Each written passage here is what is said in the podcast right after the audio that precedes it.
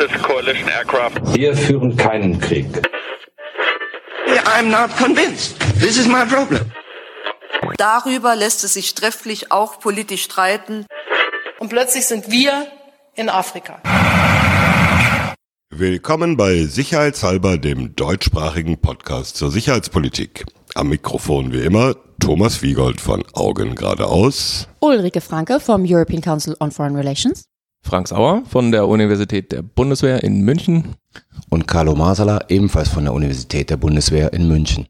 Wir zeichnen diese Folge eine Spezialfolge auf im Rahmen der Münchner Sicherheitskonferenz, die in diesem Jahr vom 14. bis zum 16. Februar stattfand. Und wir haben als Gast Almut Wieland Karimi, die Geschäftsführerin des Zentrums für internationale Friedenseinsätze. Guten Morgen, schön, dass Sie da sind.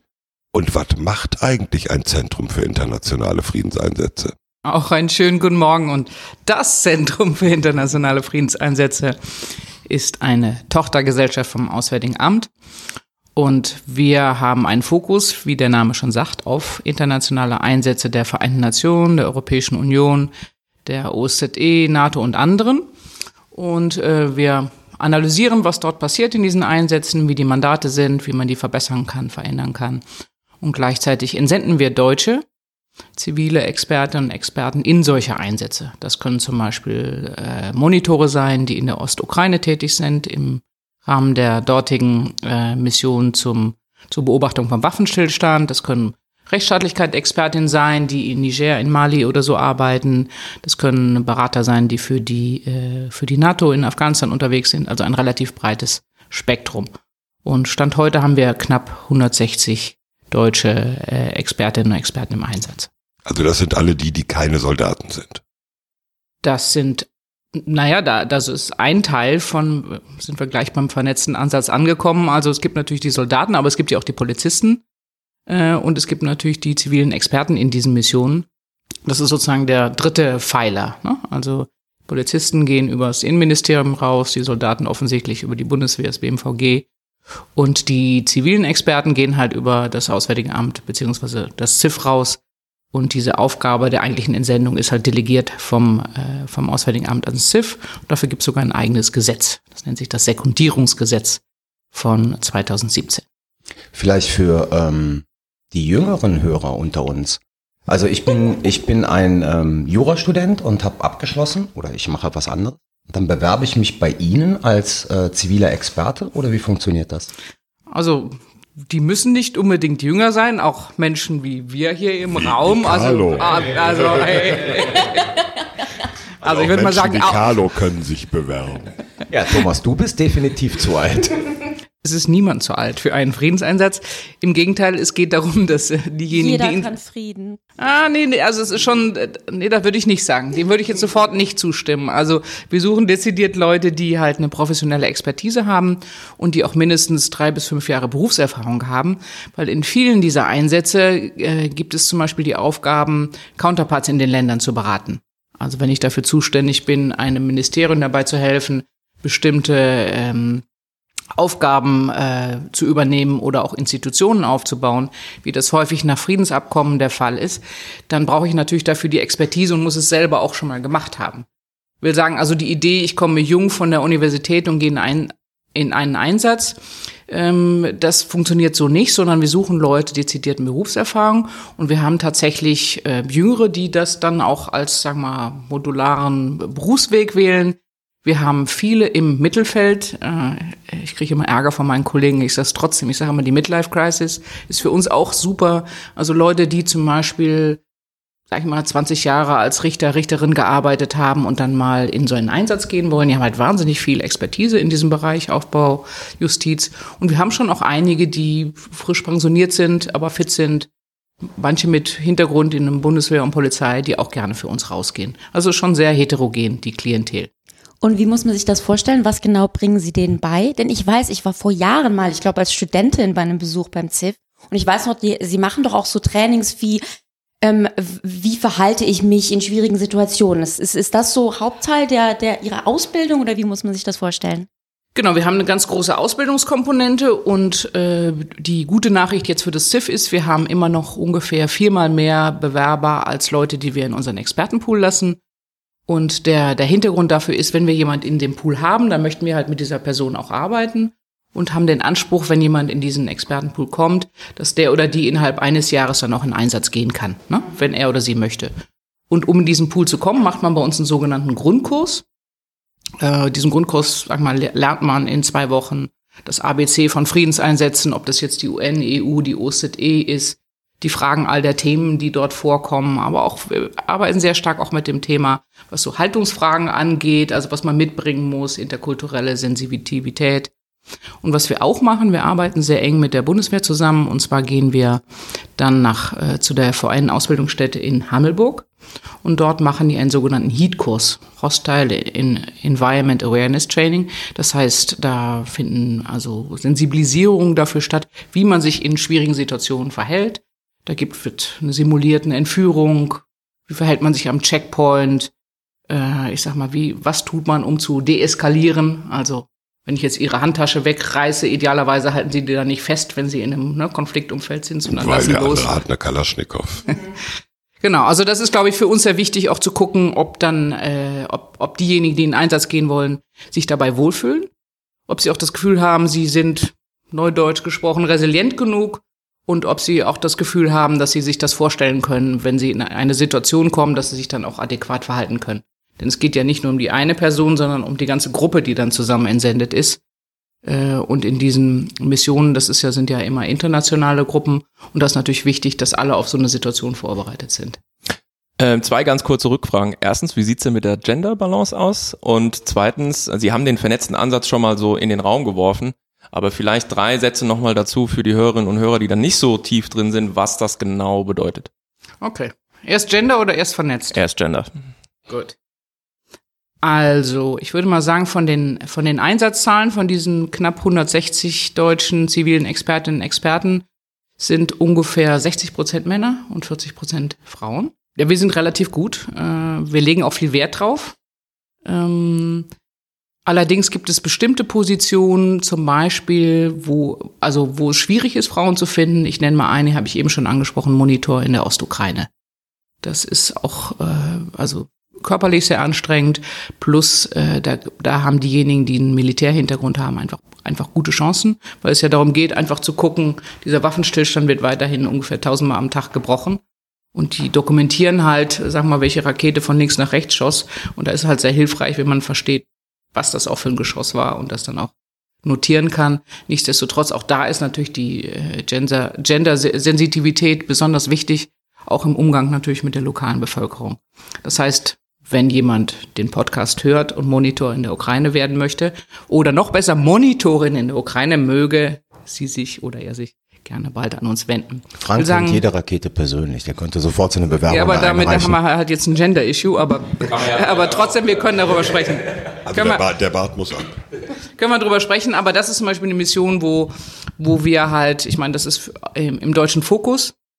Da gibt's ja jetzt die, gibt's diese drei Entflechtungszonen und da wird es halt noch mehr geben. Und das ist ein außenpolitischer Schwerpunkt. Insofern ist halt auch gut, dass wir da viel Personal haben. Und wir haben jetzt 40 und wir hätten gerne 50. Und die zweite Frage, vernetzter Ansatz. Klar, viele der Missionen sind multidimensionale Dimen äh, Einsätze, will sagen, dort gibt es Soldaten, Polizisten, zivile Expertinnen, Experten. Und für uns ist natürlich wichtig, dass was wir dort machen können, ist nachhaltig Institutionen aufbauen, mithelfen, ein Friedensabkommen zu verhandeln, zu beraten, unsere Counterparts in den Ländern, äh, wie, wie man halt hoffentlich demokratische äh, Verfahren und Prozesse entwickelt. Äh, wir beschäftigen uns viel mit dem Thema Menschenrechte. Und wir könnten ja in diesen Einsätzen nicht sein, wenn nicht Sicherheit hergestellt wäre. Und die Sicherheit kann nur hergestellt werden von, äh, von Soldaten oder von Polizisten. Und insofern in vielen dieser Einsätze sind halt, äh, sind wir halt gemeinsam. Und insofern ist unsere Philosophie zu sagen, dass es wichtig ist, auch gemeinsam auf diese Einsätze vorzubereiten. Und in unserem Trainingsbereich machen wir halt viel, sagen wir mal, vernetzt. Ne? Also wir trainieren mit der Bundeswehr, habe ich eben schon angesprochen, aber auch sehr viel mit der Polizei. Und wir versuchen auch sehr viel zu machen mit der, mit der entwicklungspolitischen Community.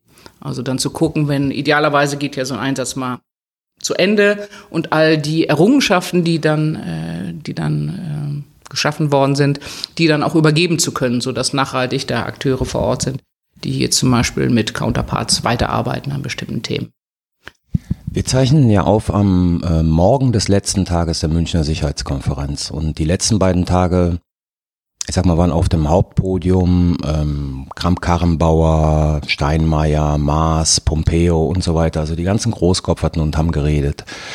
Finden Sie diesen Nexus zwischen Sicherheit und Entwicklung eigentlich angemessen vertreten hier auf der MSC? Was ist ein Nexus, Karl? Die Verbindung zwischen Sicherheit und Entwicklung. Also ich meine, Wolfgang Isching hat im Vorfeld mit dem Entwicklungshilfeminister Müller einen Beitrag geschrieben in der FAZ, glaube ich, über Sicherheit und Entwicklung. Aber finden Sie das hier auf der Konferenz eigentlich angemessen vertreten? Oder ist das noch immer eine Konferenz, die sich sozusagen zu sehr auf die alten Themen von Sicherheit im Sinne militärischer Sicherheit und politischer Sicherheit kapriziert? Und bevor Sie antworten, ganz kurz, äh, die Münchner Sicherheitskonferenz, große Konferenz, natürlich in München mit Hunderten von äh, delegierten Gästen etc. Für diejenigen, die das jetzt quasi zum ersten Mal hören, sich da relativ wenig drunter vorstellen können. Wir haben letztes Jahr ähm, zum Anlass der Sicherheitskonferenz eine Folge aufgenommen, in der wir relativ lange auch erklärt haben, was, wie man sich das eigentlich hier vorstellen kann. Insofern vielleicht da nochmal reinhören, damit wir das nicht nochmal äh, wiederholen. Genau, und damit die auch über 10.000 Hörerinnen kommt. Also die Frage ist, ob ich die Entwicklung auf der Konferenz gesehen, also das Thema Entwicklung. Genau. Also es gibt die eine große Münchner Sicherheitskonferenz mit dem einen großen Podium. Und da war das Thema, werden wir bestimmt noch drauf kommen, mit der Westlessness. Ähm, das ist das, was in dem großen Saal stattfindet. Und da waren natürlich sehr viele, und das ist ja auch logisch, dass dort die, die Präsidenten, Ministerinnen, wie auch immer, auftreten, vor allen Dingen aus den großen, großen äh, Big Power Players. Auf der anderen Seite, ich zum Beispiel, mit, ich interessiere mich hauptsächlich halt für Krisen- und Konfliktländer. Und ich habe eine ganz andere Konferenz auch erlebt. Also ich war bei einem Panel zu ähm, der menschlichen Sicherheit in Somalia. Ich war bei einem Panel zu Blauhelmen. Äh, gestern habe ich dem afghanischen Präsidenten zugehört. Das heißt, es gibt ganz viele Münchner Sicherheitskonferenzen, je nachdem, für was oder wen äh, man sich interessiert, erlebt man die Konferenz ganz anders. Das heißt, ich habe jetzt durchaus gesehen, dass diese Themen dort auch wiedergespiegelt äh, worden sind. Plus ist es natürlich so, jeder hat da seine eigene Community. Also 800 Teilnehmer, ich weiß nicht genau, wie die gezählt werden zwischen Beobachtern und Teilnehmenden. Aber ich zum Beispiel ist natürlich mein eigenes Netzwerk, was ich dort treffe. Das sind die Leute von den Vereinten Nationen, das sind die Leute aus der Europäischen Union, das sind die Kollegen von der, von der Afrikanischen Union, die da waren, die OSZE und so weiter. Und mit denen spreche ich natürlich offensichtlich ganz viel über solche Themen.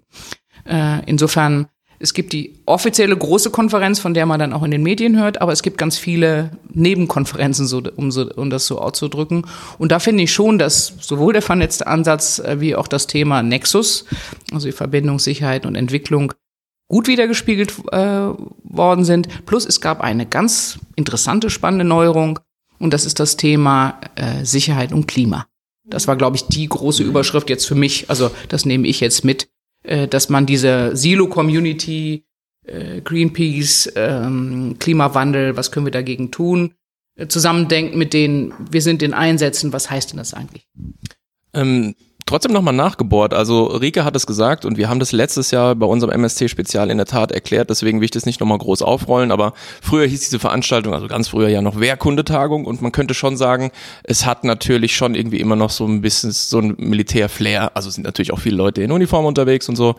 Und es gibt ja auch die Kritik, die von außen an die MSC herangetragen wird, dass eben, ich sag's mal ein bisschen wolkig, der Friedensgedanke zu kurz kommt. Es gibt auch Gegendemonstrationen. Ähm, und ähm, gibt, ein, gibt ein, glaube ich, so eine ganze Bewegung MSC verändern. Wie sehen Sie das? Ist, ist es berechtigt? Tun, tut die MSC genug, sozusagen auch dieser Kritik sich zu öffnen? Gibt es da noch Veränderungsbedarf? Ähm, oder sind Sie im Großen und Ganzen happy damit, wie das hier organisiert ist? Also eine komplexe Frage. Also fangen wir mal mit folgendem an. Dafür bin ich bekannt. ein bisschen früh für so eine Frage, aber. ja, es sind noch Rosinenschnecken da. Ne? aber mein Kaffee ist leer. Naja. also,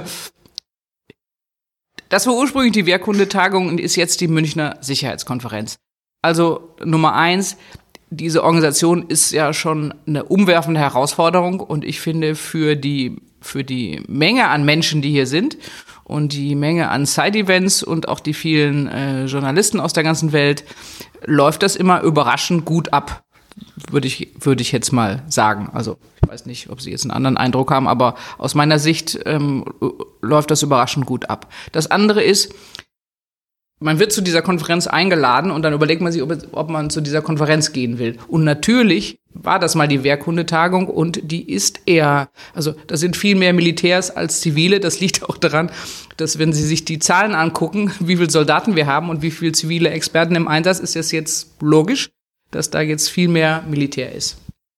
Ähm, ich finde, da hat sich einiges getan in den letzten Jahren und ich sehe auch, vor allen Dingen, wenn man über diese Side-Events spricht, da sind viele Organisationen jetzt unterwegs, die auch Themen anbieten, wo es viel mehr darum geht, was eigentlich Peacebuilding ist, wie man das machen kann. Also das sind äh, Stiftungen, das sind äh, ist das Auswärtige Amt, äh, es sind internationale Organisationen und das entwickelt sich. Also ist für mich jetzt meine neunte Tagung und ich erinnere mich im ersten Jahr, da gab es weniger als zehn Prozent Frauen ähm, und da bin ich wirklich aufgefallen.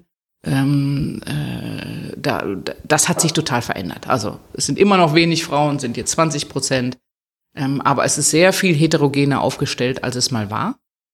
Und ich würde sagen, die Tatsache, dass ganz viele Leute eingeladen werden wollen und nicht eingeladen werden und das auch aus NGOs wie ich weiß nicht, was mir einfällt, Greenpeace oder Amnesty International und so weiter, das legt ja Zeugnis dafür ab, dass es offensichtlich auch in diesem zivilgesellschaftlichen Spektrum spannend ist, an der Konferenz äh, teilzunehmen.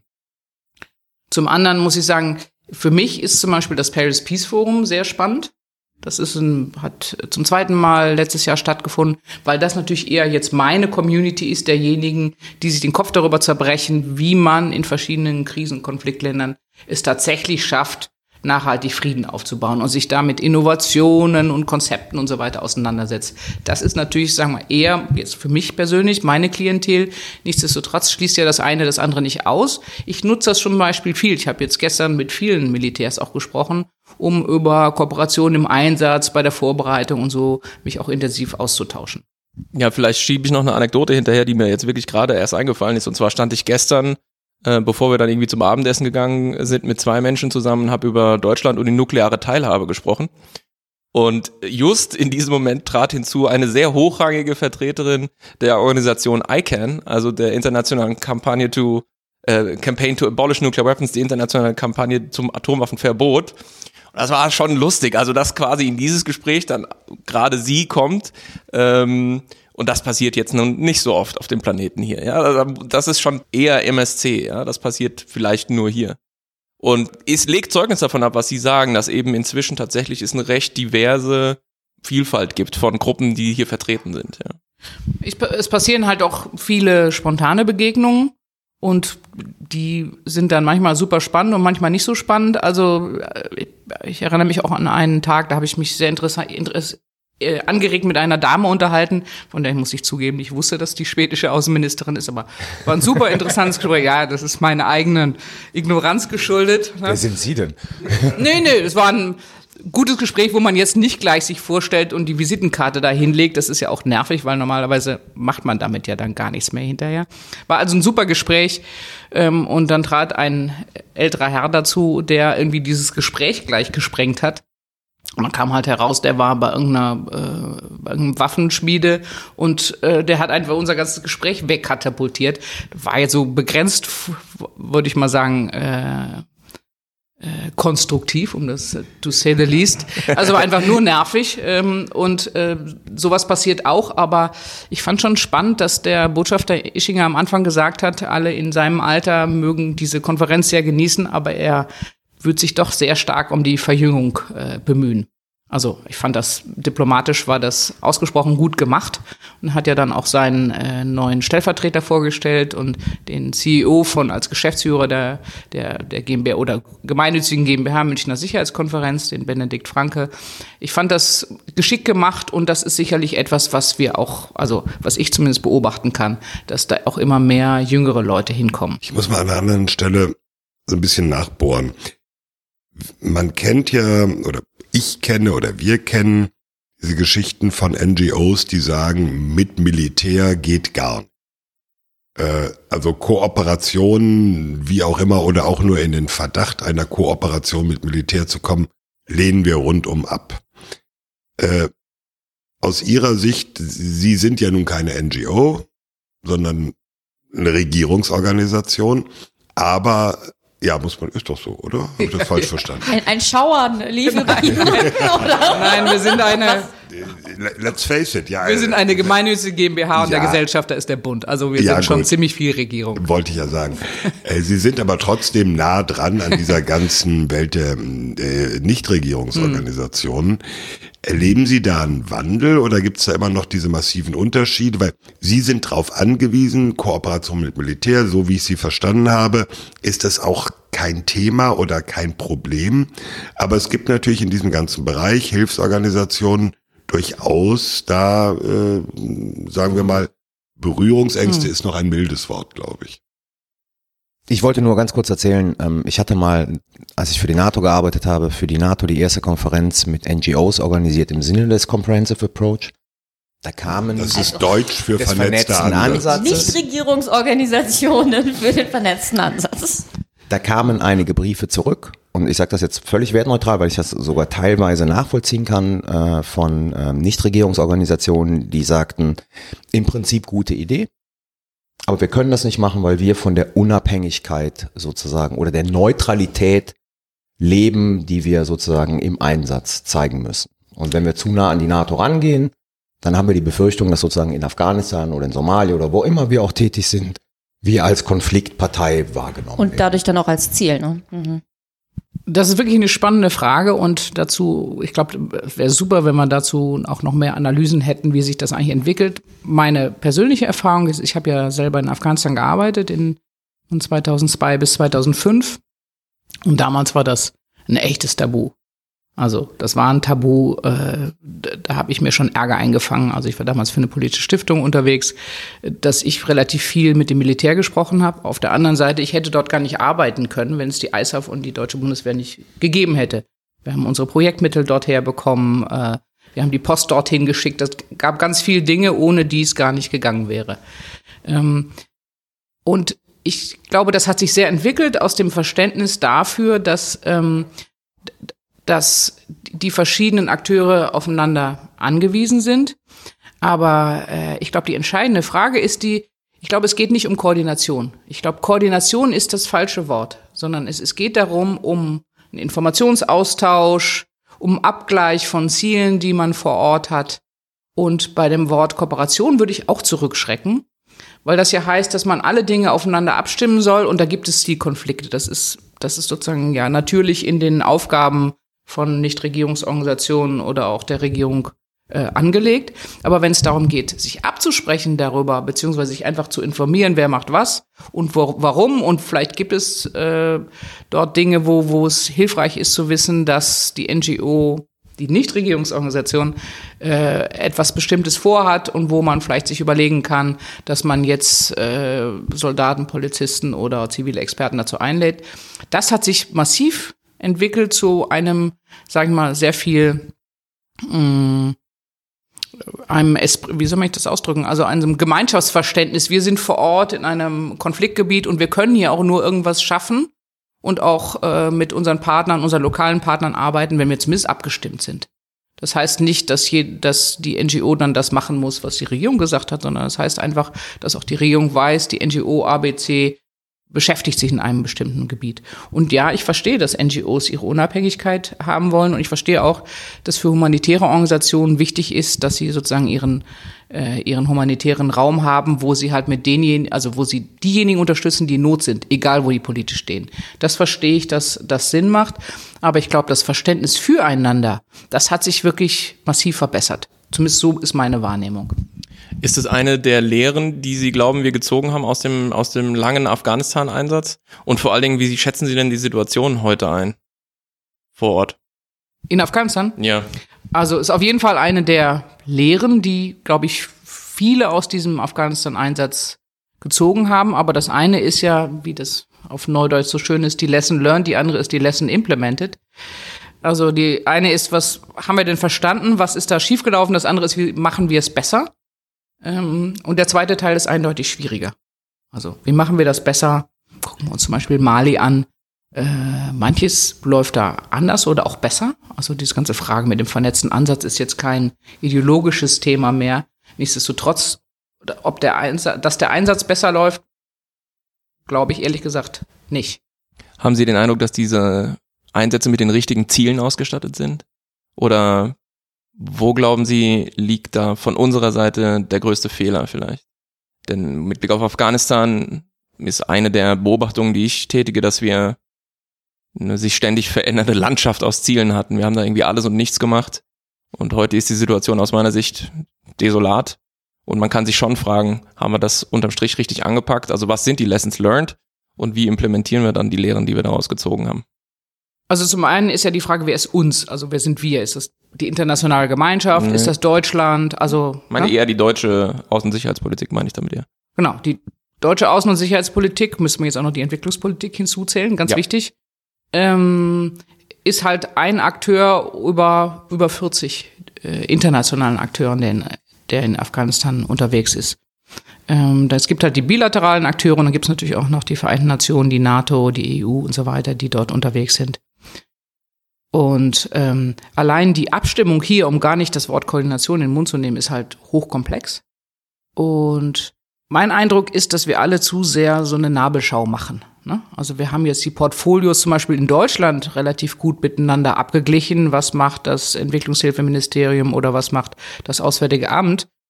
Aber dann verlieren wir manchmal aus dem Blick, dass ja 40 andere Akteure sind und noch wichtiger, es gibt ja auch Afghanen. Ne?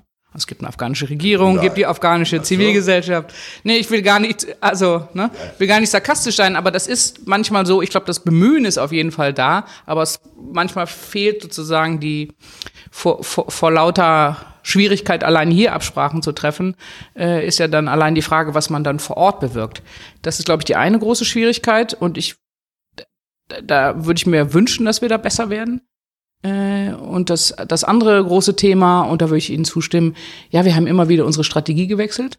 Und ich bin äh, 2002 dorthin gegangen, auch euphorisiert von dieser Idee, in ein Land zu gehen und da mithelfen zu können, Demokratie aufzubauen, Menschenrechte, Frauenrechte zu fördern, äh, dass dort Wahlen stattfinden, äh, dass es ein Parlament gibt. Das war, da waren wir alle euphorisiert. Und die große Lektion, die ich für mich daraus gelernt habe, ist das Erwartungsmanagement. Also zu sagen, wir haben tatsächlich ja alles gleichzeitig versucht zu tun, statt zu sagen, wir fokussieren uns jetzt, ich weiß nicht auf was, also Sicherheit herstellen, Wahlen durchführen, Sicherheit herstellen, Parlament aufbauen, äh, sicherstellen, dass tatsächlich äh, die Frauenrechte, die in der Verfassung so stehen, dass das auch umgesetzt wird. Stattdessen haben wir in allen Bereichen, also Landwirtschaft, Gesundheit, ich weiß nicht, welcher Bereich wir ausgelassen haben, waren wir tätig und das war eindeutig zu viel. Und äh, ich habe eine, eine afghanische Bekannte und die hat das mal ganz schön beschrieben. Das ist eine Abgeordnete, die hat gesagt, weißt du, wenn du zum Essen eingeladen wirst, dann kocht einer und dann schmeckt die Suppe gut. Aber wir fühlen uns manchmal so, als hättet ihr uns gesagt, ihr würdet uns eine Suppe kochen und dann habt ihr so viel Zutaten reingeschmissen, dass es am Ende ungenießbar war. Und wenn wir die Suppe dann nicht essen, dann ist unsere Schuld. Und das ist vielleicht ein bisschen komplexes Bild, aber das beschreibt das ganz Da gut. heißt auf Deutsch, viele Köche verderben den Brei. Genau, das war die Übersetzung. Vielen Dank. Genau. Ich hätte jetzt die afghanische Version davon gewusst, aber und das finde ich, also ob die den Brei verderben, aber sie machen ihn zumindest schwer genießbar. Ne? Also verderben würde ich jetzt nicht sagen. Ich bin, glaube ich, nicht so, dass ich sagen würde, da ist alles schlecht in Afghanistan. Also bin das letzte Mal vom halben Jahr dort gewesen. Da sind schon auch spannende Dinge passiert. Also die Stadt ist nicht wieder zu erkennen. Ich habe ganz viele junge Kabul Menschen. jetzt oder welche Stadt? In Kabul, genau, aber es ist natürlich auch in anderen Städten so, auf dem Land hat sich weniger getan, das stimmt. Ähm, aber das ist nicht so, als wäre da nichts passiert in den letzten 20 Jahren. Und ich meine, äh, das ist ja so der Klassiker, es passiert ein Anschlag, dann ruft ein Journalist an und alles ist schrecklich. Also nicht, ich bin jetzt nicht für die Medienschelte, aber, aber das ist so der Klassiker. Sie, Ja, Sie kennen den Mechanismus weiß, auch. Anschlag weiß. passiert und da muss man beschreiben, wie schlecht die Sicherheitssituation ist. Ja, die ist auch schlecht, aber gleichzeitig leben da 35 Millionen Menschen ein Leben, was leider auch geprägt ist von Krieg und von Unsicherheit, aber die und, und auch von Armut leider, aber nichtsdestotrotz, die führen ja ein normales Leben, so, ne? Äh, was sollen sie auch anderes machen, außer ne, diese Alternative? Und das wird häufig irgendwie aus dem, aus, äh, aus dem Blick genommen und das darüber wird zu wenig berichtet, die Geschichten von normalen Familien, normalen Menschen und so äh, zu erzählen. Gut, ich würde zum Abschluss sehr gerne nochmal ein bisschen mehr MSC-Nachlese betreiben. Und zwar, ähm, Sie haben es ja am Anfang schon angesprochen, was so die Themen war, die Sie sich angehört haben. Mich würde interessieren, ähm, vielleicht erst von Ihnen, aber auch von der ganzen Runde, was waren die Highlights? Was war richtig cool? Was war irgendwie schockierend, schlimm, schlecht? Äh, was sind die interessanten Themen? Einfach so ein bisschen den Eindruck geben. Weil zum Beispiel auch hier, ne, die Sicherheitshalber Crew, wir rennen ja hier auch die ganze Zeit durch die Gegend und ich weiß zum Beispiel auch nicht, was Thomas sich angesehen hat oder was, Was Carlo besonders toll fand. verraten? Das möchte ich gerne wissen. Insofern, Thomas stand meist in der Raucherecke. Nee, da standst du. Es gibt auch eine Bar im Keller. vom das weiß der. Carlo. Also besondere Highlights? Ich, ich fand, äh, ich fand diesen Titel mit der Restlessness, ich fand den spannend. Ich fand den, äh, ich glaube, der hat viele provoziert. Ähm, es ist halt ein künstliches Wort, äh, darüber nachzudenken, was damit eigentlich gemeint ist. Und was, glaube ich, so der echt Aha-Moment für mich war, ist, dass äh, ja, Herr Ischinger erklärt hat, warum sie das so gewählt haben als Titel. Und dann kam ja als erstes die Steinmeier-Rede. Und die war blank. Und die hat aus meiner Sicht zu, versucht zu erklären, dass also zum einen die Gefahren von außen, ne, das Verhalten von den großen Playern Russland, China, USA, die sicher, das sicherlich nicht dazu beiträgt, dass eine internationale Gemeinschaft gemeinsam auftritt oder dass auch der UN-Sicherheitsrat äh, irgendwie in der Lage sein wird, irgendeinen Konflikt zu lösen. Zum anderen hat er ja schon sehr dezidiert angesprochen, was es auch heißt dafür, dass der Westen von innen ausgehöhlt wird und dass die, dass halt äh, diese, das nationalistische Gedankengut und populistische Parteien eben auch die Demokratie kaputt machen wollen und dass das eine inhärente Gefahr ist. Mir hat die Rede gut gefallen. Die war schon lang, aber das war schon auch eine eindringliche Re- Rede, an manchen Stellen fast, würde ich mal sagen, ein bisschen äh, wütend ist vielleicht das richtige, das falsche Wort, aber doch mit sehr viel, wo man gemerkt hat, also auch die große Betroffenheit. Mit gerechtem Zorn. Das haben Sie gesagt. Das hätte ich jetzt nicht gesagt. Aber was interessant danach war, viele der Teilnehmenden, die ich kenne, die kommen halt dann aus, aus, äh, aus anderen Teilen der Welt. Denen war das so ein bisschen rätselhaft. Was, also sie haben sich, glaube ich, nicht so als Zielgruppe gefühlt, sondern sie haben eher gedacht, die Zielgruppe sitzt in Deutschland, sitzt auch in Europa. Und ähm, das hat bei, also ich habe mit einer Kollegin gesprochen von der Afrikanischen Union, die hat zu mir gesagt, ich habe richtig Angst bekommen. Also wir sitzen in Afrika und ihr seid nicht nur die größten Geber, sondern ihr seid auch immer die größten politischen Unterstützer in Europa, wenn es darum geht, uns zu beschäftigen mit, mit Konflikten oder auch Chancensituationen wie, wie im Sudan. Ne? Ähm, und jetzt haben wir das Gefühl, ihr seid so selber verunsichert, dass ihr gar nicht mehr in der Lage sein werdet, uns zu helfen. Und da hat, also bei der ist die Rede ganz anders gekommen, angekommen als zum Beispiel bei mir, wo ich einfach diese Besorgnis gehört habe. Ich weiß nicht, wie Ihnen das gegangen ist. Eine berechtigte Besorgnis, aber nach außen hat das, glaube ich, ein Signal gesetzt, oh, oh, oh, oh, oh. Äh, Europa ist nicht vereint und äh, die Deutschen, die haben wirklich selber große Sorgen. Und insofern war, glaube ich, die, ich glaube, ich, die, Ad- der Adressat, sagen wir mal, die deutschen Europäer, die dort waren, ich glaube, die haben sehr gut verstanden, diese Ermahnung, Mahnung, dass wir das besser auf die Reihe kriegen müssen, ne? dass wir da wirklich liefern müssen und das nicht reicht, äh, zu sagen, wir sind jetzt eine, wie heißt das, eine geopolitische äh, Kommission, sondern ne, Worten müssen dann Taten folgen. Ähm, aber für diejenigen, die nicht aus Europa war, waren, glaube ich, da hat das wirklich auch verstörte Reaktionen hervorgerufen. Ja, ich meine, wenn man es nochmal vielleicht sogar mit dem letzten Jahr zusammenbindet, da war das Thema ja Picking up the Pieces, ja, also irgendwie das Puzzle ist zerbrochen. Äh, wer fügt die Teile wieder zusammen? Und ich erinnere mich, da war ja für Merkel-Verhältnisse eine geradezu furiose Rede abgeliefert worden. Und der Kernsatz war, wir müssen die Teile wieder zusammensetzen, wir müssen das machen. So, und jetzt ist ein Jahr verstrichen. Ich würde sagen, das Puzzle ist in noch viel größere, mehr, noch mehr Teile zerbrochen. Ähm, China ist ein riesiges Thema hier, der Aufstieg Chinas. Äh, Russlands Rolle wie immer schwierig. Also Lavrovs Rede war, Lavrov ist der ähm, russische Außenminister, der hier eine Und Rede gehalten hat. Da Dauergast hier seit Dauergast, ich weiß der, nicht, gehör- wie viel hundert der Jahren. gehört zum Mobiliar hier. Der Die Rede jedes, ist natürlich der jedes schon, Jahr eine Märchenstunde abgibt. ja, es ist so ein bisschen Lavrovs Märchenstunde, das stimmt. Ja, Moment, dann muss ich mal eben einwerfen. Das fand ich interessant, sprach ich auch mit Kollegen drüber. Es gibt Lavrov hier oder gab Lavrov hier, der nett auf Englisch seine Rede gehalten hat. Und es gab gestern einen Lavrov hier, der auf Russisch sehr rasant durch seine Rede gerast ist, dass der Übersetzer kaum hinterherkam. Und zwischen diesen beiden Extremen, also ein bisschen konnte man immer ablesen, wie der Stand der Beziehung zu Russland ist, an der Art, wie Lavrov agiert. Ja, der scheint nicht so gut zu sein, ja. Und dann, Nee. dann haben wir natürlich noch schon auch, auch zwei, seit letztem Jahr, ich erinnere an die äh, hochgradig irritierende Rede von äh, Vizepräsident Pence. Und jetzt hatten wir äh, den Verteidigungsminister Esper hier und den Außenminister Pompeo. Auch da wenig was Hoffnung gibt und Europa klappert sozusagen immer noch in den Knochen sozusagen, weil ein Brexit-Schock den anderen jagt. Und insofern ist so meine Befürchtung, also wir haben letztes Jahr die Teile nicht aufgesammelt und ob der Westen sich jetzt hier äh, sozusagen wieder einschwört und danach alles besser wird, da habe ich auch meine Zweifel. Also ich bin ja sowieso nicht bekannt als der Glas halb voll Typ. Aber ähm, ich gehe hier wieder weg und denke, ja, viele Beschwörungsformeln. In einem Jahr sitzen wir hier und sind vermutlich immer noch genauso westless. So, Dr. Doom, aber die Highlights für dich, irgendwas war doch toll, come on. Irgendwas war toll. Ähm, ja, gut, das wird dir jetzt gut reinlaufen. Also Macron fand ich schon stark. Also das muss man einfach sagen. Ja, Macron ist schon äh, stark. Äh, Kann ich auch vielleicht noch dazu erzählen, den habe ich gar nicht live gesehen. Ich wohne ja jetzt zum Glück wieder in München. Äh, den habe ich mir beim Pfannkuchenbacken zu Hause äh, im Livestream angeschaut.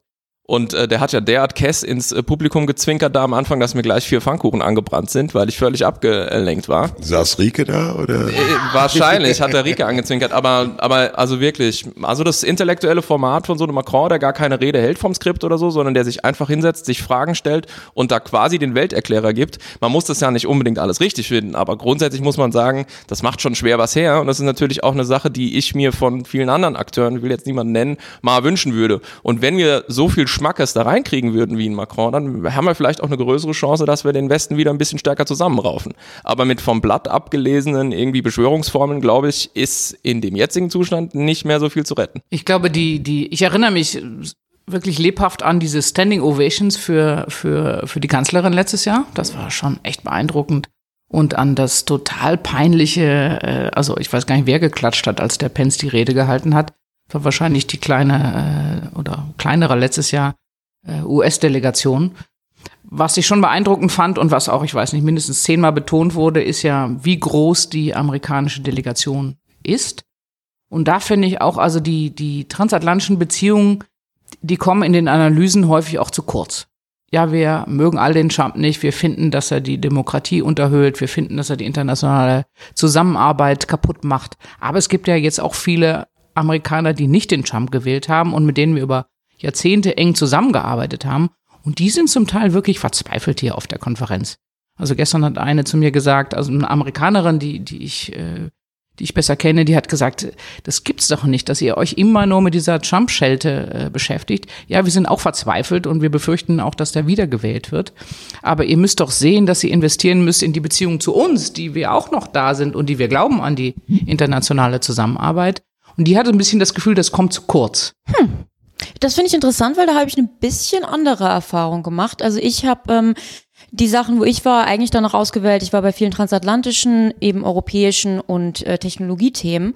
Und gerade bei den transatlantischen Themen, was ich sehr positiv fand, war, es waren eben nicht nur die eingefleischten Transatlantiker der Demokratischen Partei da. Die kenne ich und die finde ich super und die erzählen uns jedes Jahr, es wird alles wieder gut. Aber diesmal waren eben auch viele Republikaner da, die eben auch so ein bisschen den Trump-Ansatz zwar in netteren Worten verpackt haben, aber doch irgendwie auch äh, kommuniziert haben. Und das, ich hatte um, um das positiv zu form- zu formulieren, ich habe den Eindruck, dass diese transatlantische Beziehung oder die Diskussion um die transatlantischen Beziehungen zumindest so einen Schritt weitergekommen ist, dass man eben nicht mehr einfach nur darauf hofft, alles wird wieder gut, sondern dass man jetzt einen Schritt weitergeht und sich überlegt, wie, wie gestalten wir die transatlantischen Beziehungen neu, wenn dann Trump wiedergewählt wird oder jemand anderes, der auch nicht der größte Fan der NATO ist oder äh, den, die größten Augenmerk auf Europa äh, legt. Also das war für mich so ein bisschen so ein, so ein, weiß ich nicht, dass das Positive am Horizont, dass ich den Eindruck habe, da tut sich in der Debatte ähm, ein bisschen was. Ich fand interessant, was Sie meinten über das, das Thema, also das Thema der Konferenz Westlessness, also die Westlosigkeit. Ähm, da hatte ich einige äh, Akteure, die mir gesagt haben, das finden sie zu negativ. Also das ist irgendwie ähm, äh, ganz, äh, ja, ganz deprimierend. Ich glaube, Das die war die Ministerin. große Kritik von Kram-Karrenbauer. Genau. Das sei sozusagen zu defensiv und zu äh, negativ, ja. Genau, das hatten, das hatten einige gesagt. Also das, ähm, äh, vor dem Hintergrund fand ich das auch noch ganz äh, interessant. Und äh, vielleicht nur, um das noch abzuschließen, also ich fand auch die Rede von, von äh, Präsident Steinmeier sehr, sehr gut. Äh, er warnte vor Nationalismus.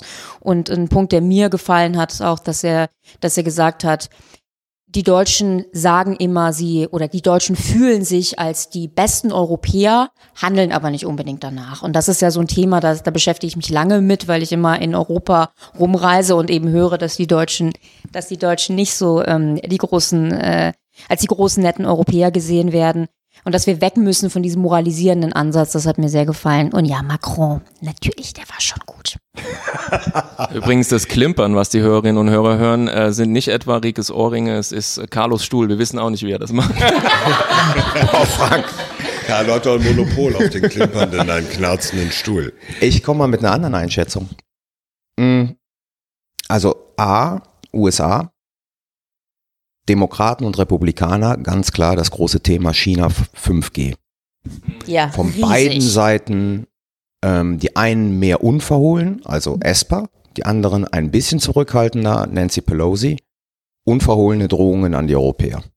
Ja. So, wenn 5G hier kommt, kracht's richtig. Also- das ist sozusagen die eine Beobachtung. Also es geht darum, für die, die da jetzt nicht so ganz drin sind, auch wenn es viel in den Medien war, es geht darum, wer baut das neue 5G-Netzwerk in Deutschland, in Europa. Einer der Anbieter, einer der großen Anbieter ist Huawei, chinesische äh, Organisation, äh, chinesische Firma und äh, die Amerikaner sind derzeit ganz massiv daran zu lobbyieren, dass die Europäer auf keinen Fall diesen chinesischen Anbieter wählen und das war ein Riesenthema bei der Konferenz.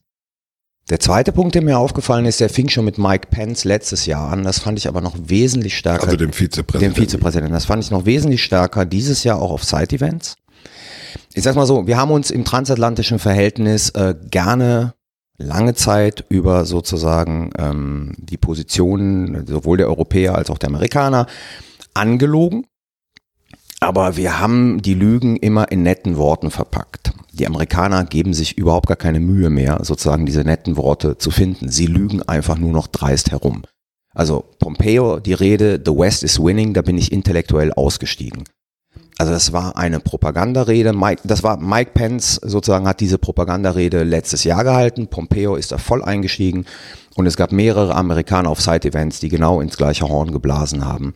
Ich finde, der Zustand der Beziehungen zwischen den USA und Europa ist dramatisch. Also wirklich dramatisch, auch in diesen diplomatischen Umgang miteinander, wo man sich null Mühe mehr gibt, auch irgendetwas zu überdecken und mit offenen Drohungen operiert.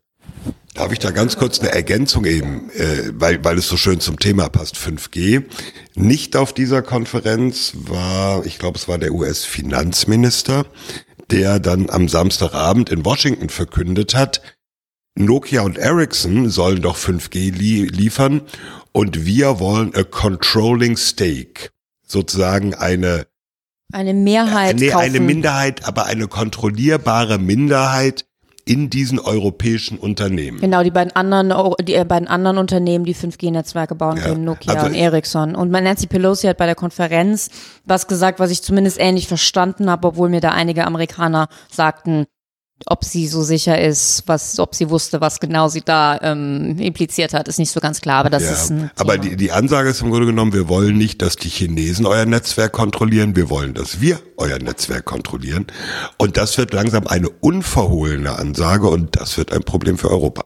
Wollte ich nur kurz eingeworfen haben. Es ist ja auch die Sicherheitskonferenz. Also insofern, ich glaube, da- das was vielleicht auch die Konferenz noch besser klar machen kann, was eigentlich alles mit Sicherheit impliziert ist. Dass es jetzt nicht nur darum geht, wer wie viel Truppen hat und ob wir die zwei Prozent in die äh, NATO äh, bezahlen. Der, der Bundespräsident hat das ja jetzt nochmal unterstrichen, dass es auch wichtig ist. Sondern dass es ganz viele andere. Finanzminister. Genau, aber ja, der war nicht da. Aber es gibt ja ganz viele andere Themen. Ich habe vorhin das Klimathema angesprochen. Also 5G ist sicherlich ein anderes weiteres Thema.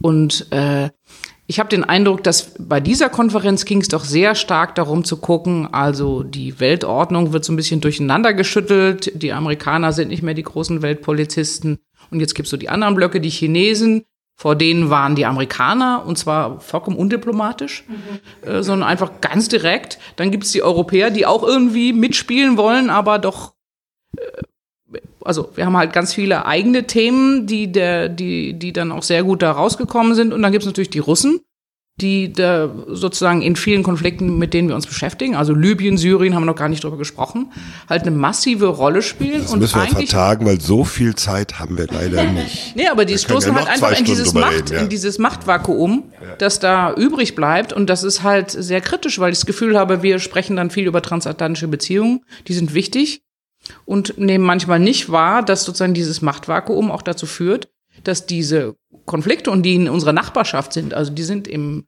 im nahen Mittleren Osten, dass, ähm, dass die so geprägt davon sind, dass, dass wir halt auch vielleicht zu, zu sehr mit uns selbst beschäftigt sind und dann, äh, heute ist ja so eine Nachfolge zu der Libyen-Konferenz, die äh, im Januar in Berlin stattgefunden hat. All die Außenminister, die da, damals dabei waren, treffen sich auch heute Nachmittag hier wieder in München, um zu sehen, was da passiert ist und nicht passiert ist. Aber da ist es natürlich ganz klar, dass zum Beispiel die, die Russen und auch der türkische Außenminister sind hier, dass sie halt eine massive Rolle spielen. Und dass wir noch nicht wissen, wie damit umzugehen ist. Denn es sind ja viele Fragezeichen, die dann da auch äh, entstehen.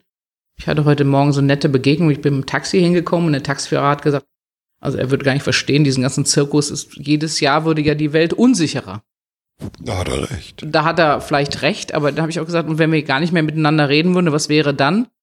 Da wusste er jetzt auch keine Antwort drauf, aber die, die Wahrnehmung, und es ist natürlich auch richtig, es gibt immer mehr Konflikte, die so komplex sind, weil so viele Sie haben das vorhin Akteure genannt, aber so viele Länder da, äh, auch diese neuen Regionalmächte da mitspielen, dass es immer schwieriger wird, da auch eine Lösung zu finden. Ne? Ich möchte gerne ein Zitat einwerfen zum Thema unverhohlenes Warnen vor China von Seiten der USA. Drohung. Äh, richtig. Ähm, ich fand vor allen Dingen Esper, den Verteidigungsminister, wahnsinnig paternalisierend, denn er sagte, und ich habe das ziemlich genau als Zitat aufgeschrieben, ähm, wir wollen ja gar nicht, dass unsere Verbündeten aufhören, mit China zu handeln. Wir wollen, dass sie China den richtigen Weg zeigen. Und ich fand das so doppelt paternalisierend, wo ich mir dachte so, okay, alles klar. Ich wollte eigentlich weniger sagen hier meine Highlights. Ich wollte einen, so einen Grundtenor. Und der ist so ein bisschen, wie, wie, wie Carlo ihn angedeutet hat.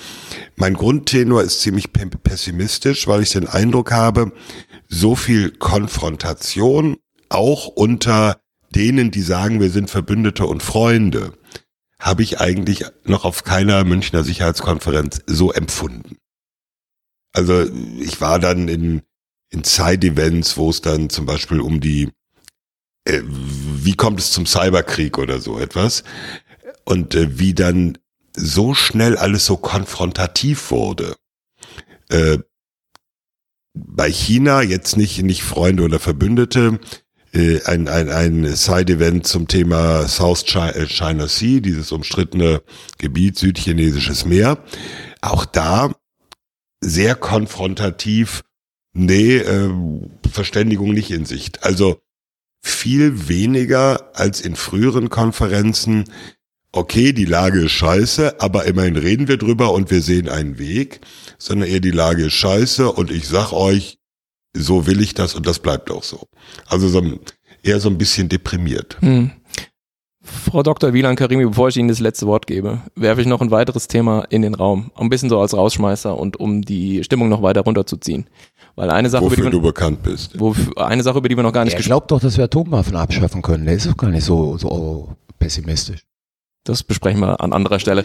Ähm, eine Sache, über die wir noch nicht gesprochen haben, äh, Corona, also Covid-19-Virus. Äh, der äh, chinesische Außenminister hat gefühlt seine gesamte Rede darauf verwendet, der Weltgemeinschaft zu versichern, ist im Griff. Ja, China tut alles und hat große Opfer gebracht, um die Verbreitung des Virus einzudämmen. Äh, ich habe keinen Virologen bisher gehört oder gesehen oder gelesen, der die nicht sagt.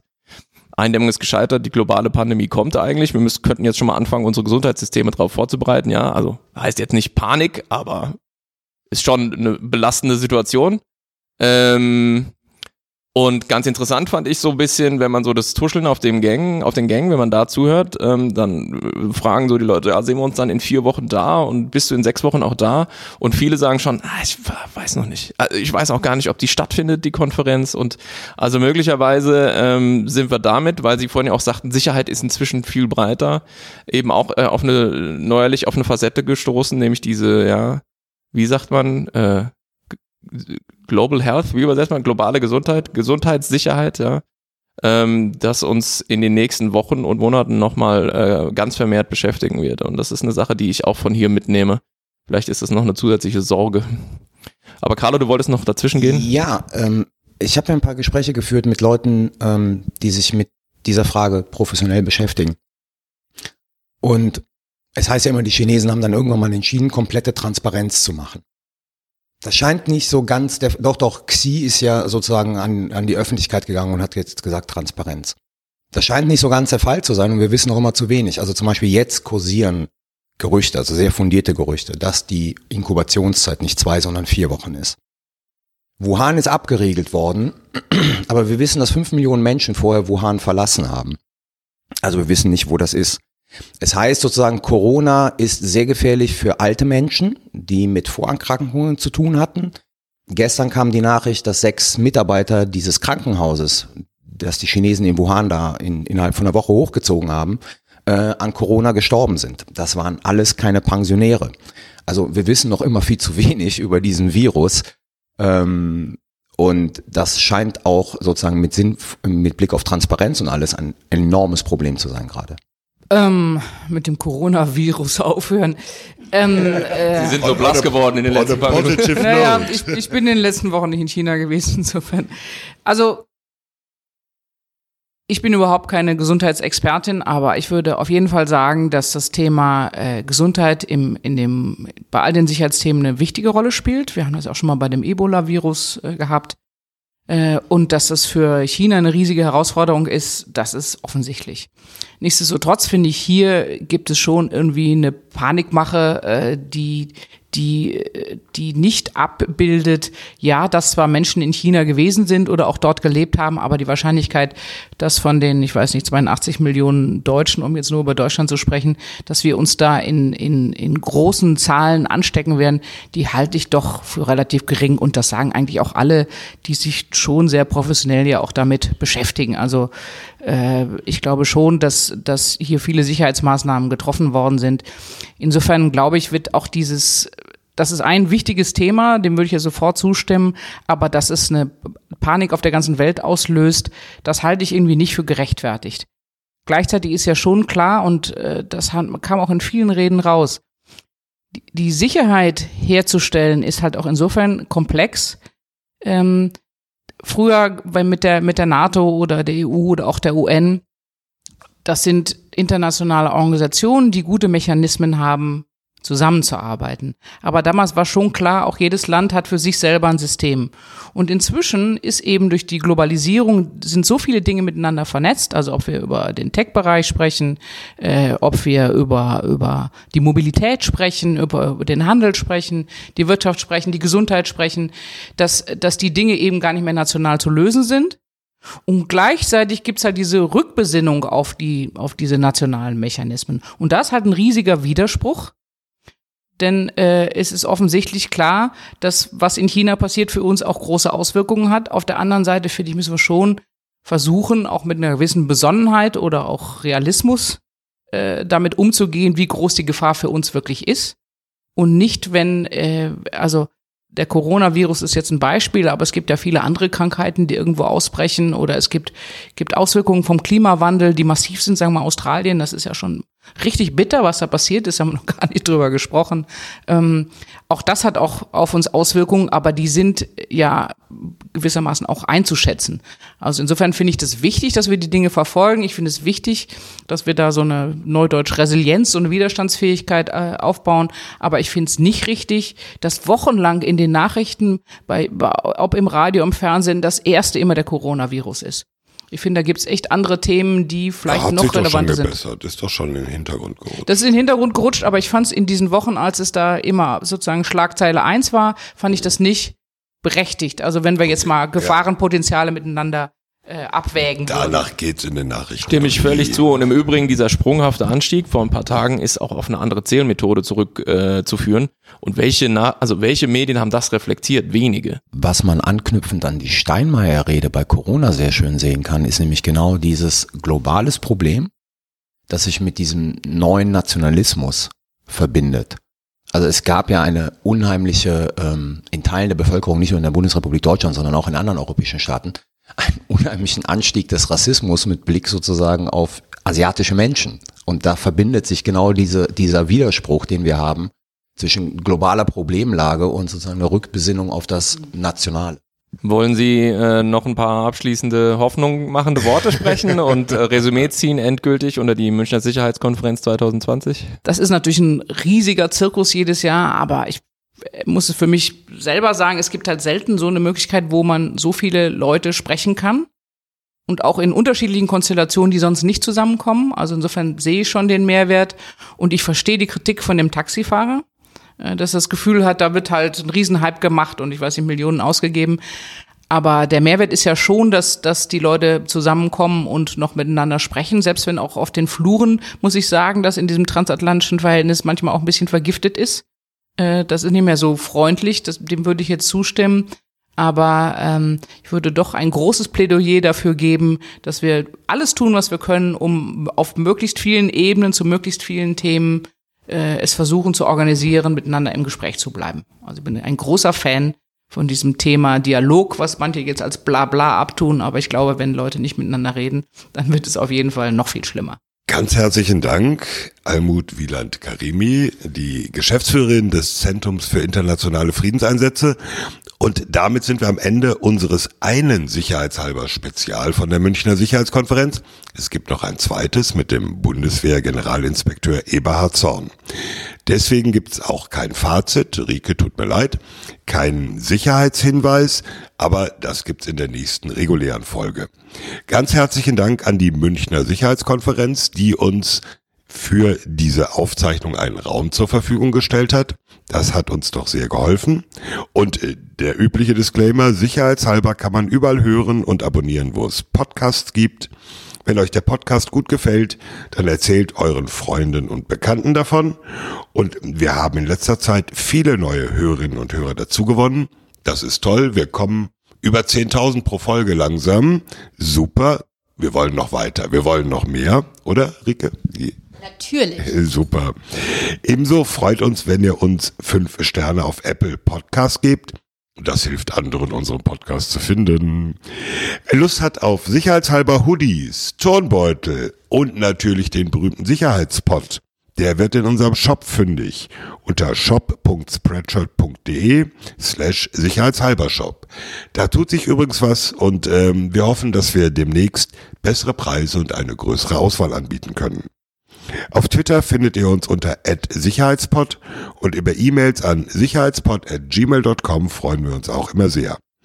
Die nächste reguläre, die 23. Folge zeichnen wir auf am 2. März. Wir versuchen mal etwas enger getaktet äh, zu podcasten. Die Leute beschweren sich ja schon, dass wir nur so alle paar Wochen.